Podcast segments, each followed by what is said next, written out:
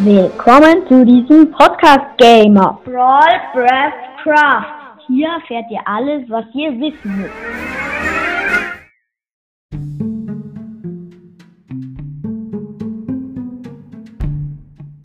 Ein Eisbär, seine Leben sind 30 Punkte, seine Schaden 2 bis 4,5 Herzen, weil er kann ja trampeln und so spawnt im Schnee- oder Eisbiom. Eisbiom ist sowas, wo nur Eis ist und so.